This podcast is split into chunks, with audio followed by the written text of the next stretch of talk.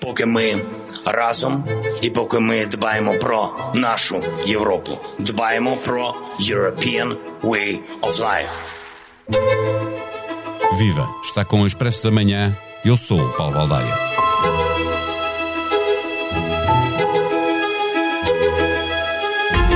Zelensky não quer que o apoio europeu ao esforço de guerra dos ucranianos esmoreça e visitou importantes capitais europeias para enfatizar a ideia de que no conflito com a Rússia de Putin não se joga apenas o futuro da Ucrânia. Os cidadãos da União Europeia sacrificam o seu poder de compra como consequência de uma guerra que fez disparar os preços da energia e arrastou consigo produtos e serviços para uma inflação de que já ninguém tinha memória. Mas os ucranianos sacrificam a vida num país que está praticamente destruído. Os valores europeus jogam-se nesta guerra e o presidente ucraniano lembra às opiniões públicas dos países da União que será sempre mais fácil viver com menos poder de compra que com menos liberdade. Zelensky pede armas e, em troca, promete vencer quem não ama essa liberdade. Talvez um dia a Ucrânia venha mesmo a fazer parte da União Europeia. É essa a luz ao fundo do túnel que o presidente ucraniano mostra aos seus concidadãos, aos seus combatentes. Bruxelas diz-lhes que sim, mas o caminho é longo. Neste episódio, conversamos com o jornalista e comentador da SIC, Germano Almeida. Expresso da Manhã tem o patrocínio do BPI. O BPI é o primeiro banco português a alcançar a certificação AENOR na qualidade de serviço para a banca de empresas. BPI, à frente na qualidade de serviço. Banco BPI SA registado junto do Banco de Portugal sob o número 10. Viva Germana Almeida. Zelensky teve de arriscar e sair da Ucrânia, fazer um périplo por, capitais importantes da Europa, porque sentiu que o apoio europeu poderia esmorecer?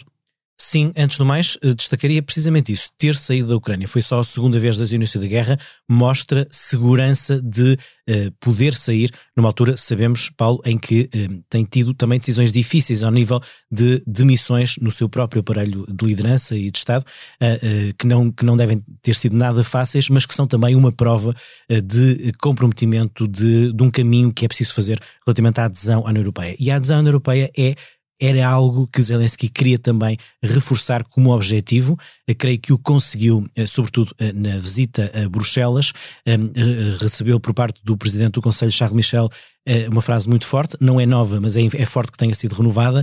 A Ucrânia na Europeia, na Europeia a Ucrânia. Sabemos que é uma frase que não é factual neste momento, mas é mais que um wishful thinking, é um caminho que é assumido e que é sobretudo assumido das duas partes no sentido de que estamos no mesmo barco, ou seja, uh, o destino da Ucrânia nesta guerra será também o destino da Europa? Mas já lá vamos a essa parte, porque ao insistir na adesão da Ucrânia, estavas a falar disso, à União Europeia, eh, eh, que obviamente está longe de acontecer, toda a gente percebe que está longe de, de, de acontecer. Zelensky procura dar alento aos ucranianos, principalmente ao, aos homens que estão na, na, na, frente de combate, homens e mulheres. há um prémio à espera deles no fim da guerra, e mais ou menos isto que também está a dizer uh, aos ucranianos que estão a sofrer a guerra? Também isso, também foi muito importante ele ter dito e ter tido nesse sentido o apoio da Presidente da Comissão von der Leyen, no sentido de que é preciso não só travar o agressor, como punir o agressor, no sentido em que uh, aquilo que a Rússia anda a fazer desde 24 de fevereiro de 2022 na Ucrânia terá que ter algum tipo de uh, momento em que, após recolha de prova e no, no, no, no tribunal certo, tenha que ser julgado, isto por um lado. Por outro lado, um caminho uh, que, o próprio, um, que a própria pacote de sanções também poderá uh, abrir, que Zelensky tem vindo a reforçar e von der Leyen diz que concorda, de encontrar mecanismos de indemnização e mais mecanismos de que confiscos de bens de oligarcas russos se, consigam passar diretamente para a ajuda à reconstrução da Ucrânia. Também nesse ponto é um caminho que sabemos que, do ponto de vista legal, é difícil, mas terá que ser feito. No entanto, reforço que no momento difícil da Ucrânia no terreno, eu diria o momento mais difícil desde o verão.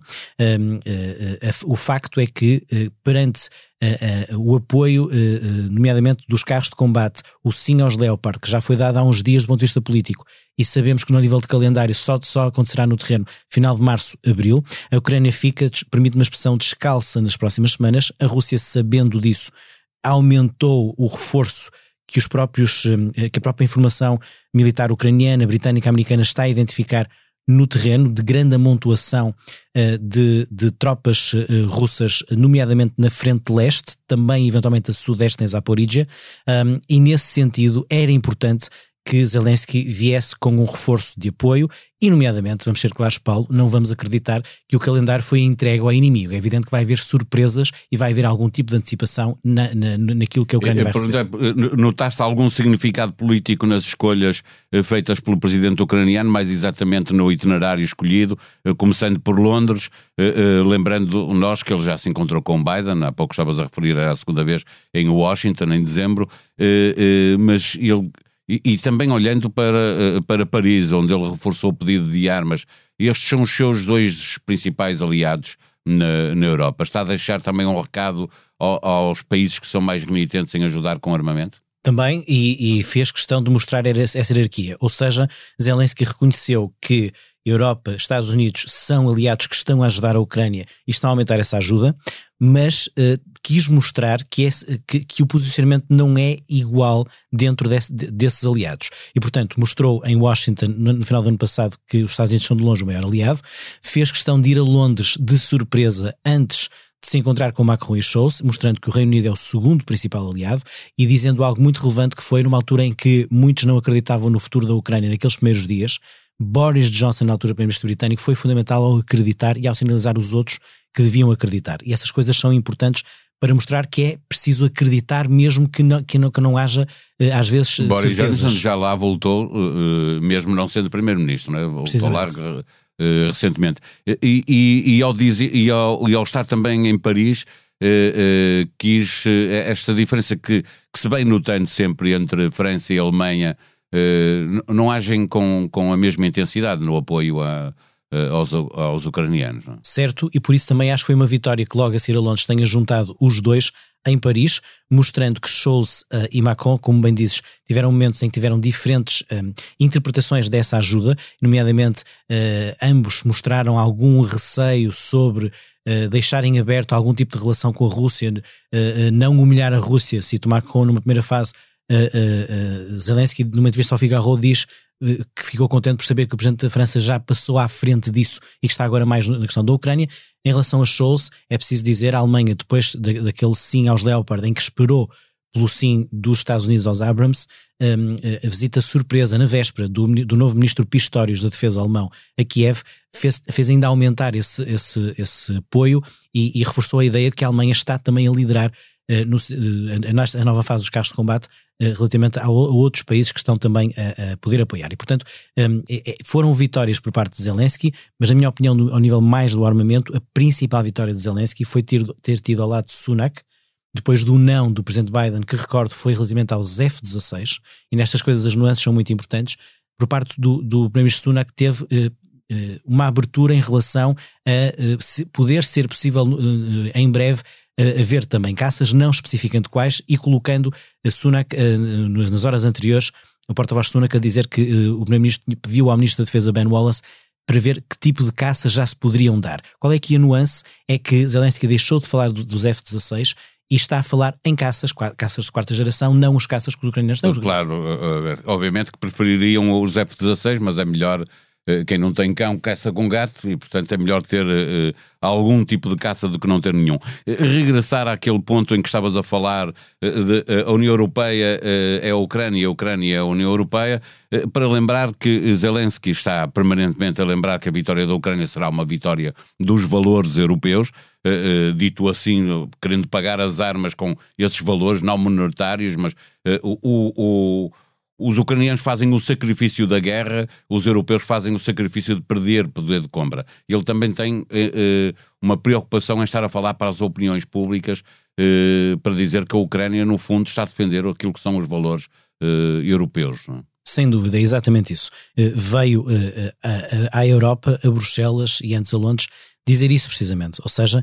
que a Ucrânia está a lutar por nós uh, e que uh, precisa de mais armamento, agradece o que tem, mas precisa de mais armamento e que há valores que são comuns. Portanto, ele veio falar de valores, valores comuns, uh, liberdade, democracia, diz que o espaço de paz preferencial por excelência é a Europa, diz que o, o, risco da guerra termina quando a Ucrânia entrar na União Europeia e na NATO, um, e portanto é muito claro isso. Vem de falar de valores, vem de falar da, integração, e aí, eh, embora uma coisa tenha a ver com a outra, tem mais a ver hum, com, com procedimentos, com protocolo, com exigências dos critérios de Copenhague, e portanto também muito importante a, a, a, as garantias que mostrou nos últimos dias, elogiadas por von der Leyen, que disse que foi notável que, em, que um país em guerra tenha rapidamente uh, avançado uh, para aí, uh, mas, insisto, veio também muito falar uh, de armamento. Há aqui uma questão que é, neste momento a Ucrânia é muito... É, ainda é guerra, não é? É a guerra que está estamos a acontecer, não, não, não estamos no pós-guerra, não é? Portanto é natural que, que continue a pedir armas. E ele dá, faz uma frase que para mim é a frase mais, mais impressionante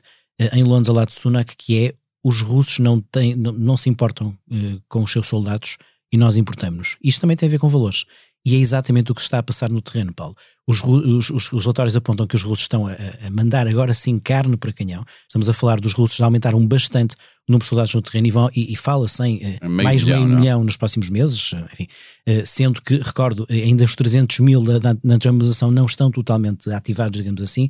Há indicações que, que a primeira metade foram mal treinados e a segunda metade com mais tempo já com mais eficácia. É verdade que continua a Rússia a avançar uh, pouco para aquilo que tem, mas é verdade também que enquanto a Rússia, e isto é dito pelos, pelos institutos, uh, institutos para a guerra e também pelo Ministério da Defesa britânico, como sabes, todos os dias emitem relatórios de manhã. Uh, enquanto a Rússia, uh, enquanto para a Rússia não há grandes consequências de haver um grande número de baixas por dia, para a Ucrânia há. E isto a longo prazo tem efeito, porquê? Porque significa que desgraçadamente o tempo corre a favor do agressor. E é preciso inverter este jogo. Foi isso que Zelensky dizer. A capacidade de recrutamento é, é, é, muito grande, não é? Por parte da Rússia e é, e é limitado por parte da Ucrânia. E não só de recrutamento, isso sem dúvida, mas mais, mais do que isso, a consequência uh, uh, para a própria sociedade. Ou seja, nós sabemos muito pouco sobre a forma como os russos, os russos estão a sentir a questão da guerra. Sabemos que desde o início da guerra Putin aumentou o seu poder porque é um ditador, não é?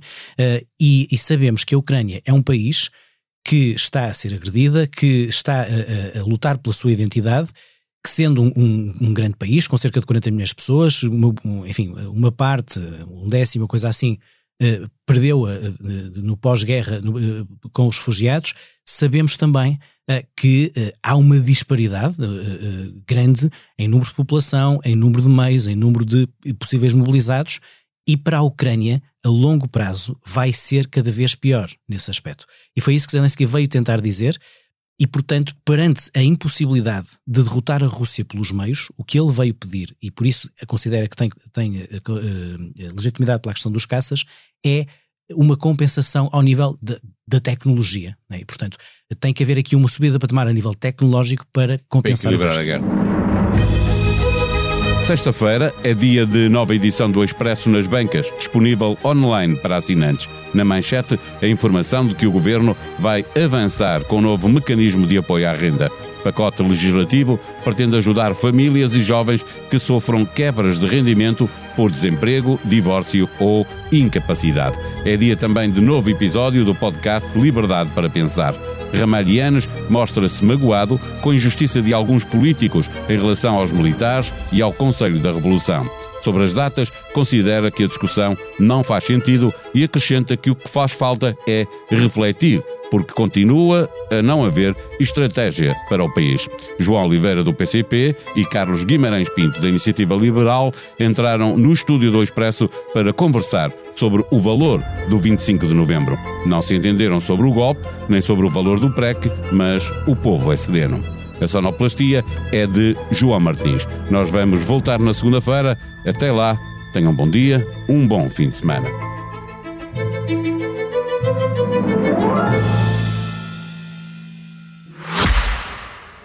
Expresso da Manhã tem o patrocínio do BPI. O BPI é o primeiro banco português a alcançar a certificação AENOR na qualidade de serviço para a banca de empresas. BPI, à frente na qualidade de serviço.